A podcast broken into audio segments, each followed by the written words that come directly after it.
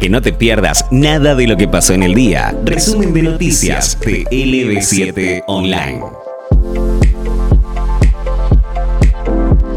El fiscal Luciani adelantó que apelará el fallo para que Cristina Kirchner sea condenada por asociación ilícita. Fue luego de que los jueces Jorge Gorini, Rodrigo Jiménez Uriburu y Andrés Basso dieran a conocer los fundamentos por los que condenaron a Cristina Fernández de Kirchner a la pena de seis años de prisión e inhabilitación perpetua para ejercer cargos públicos por administración fraudulenta. A partir de este momento, intervendrá la Sala 4 de la Cámara Federal de Casación Penal a cargo de los jueces Mariano Borinsky, Gustavo Hornos y Javier Carbajo.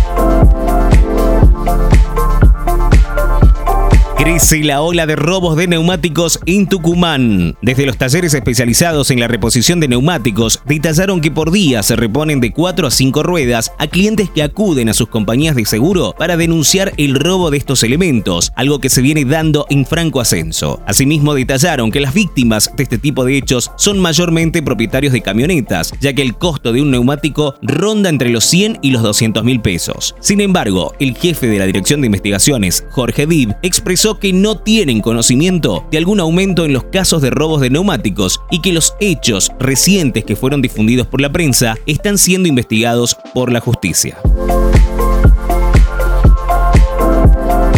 Continúan los cortes de ruta en los valles por falta de personal en las escuelas. La medida se reitera por cuarto día consecutivo y generó malestar entre los conductores que intentan desplazarse desde la zona de Amaicha del Valle y Colalao del Valle. Se trata de un grupo de padres y madres de establecimientos de la zona que decidieron interrumpir la circulación por las rutas 40 y 307, argumentando que no cuentan con personal suficiente para atender a los alumnos que acuden a estas escuelas de jornada completa. Advirtieron que si no obtienen una respuesta el día de hoy por parte del Ministerio de Educación, mañana tomarán el establecimiento. Confirmaron que la final de la Copa Libertadores 2023 se jugará en el Maracaná. El presidente de la CONMEBOL, Alejandro Domínguez, expresó a través de su cuenta de Twitter que el encuentro está programado para el 11 de noviembre en el mítico estadio de Río de Janeiro. Por otro lado, Domínguez también informó que el Estadio Centenario de Uruguay será la sede de la final de la Copa Sudamericana que tendrá lugar el sábado 28 de octubre.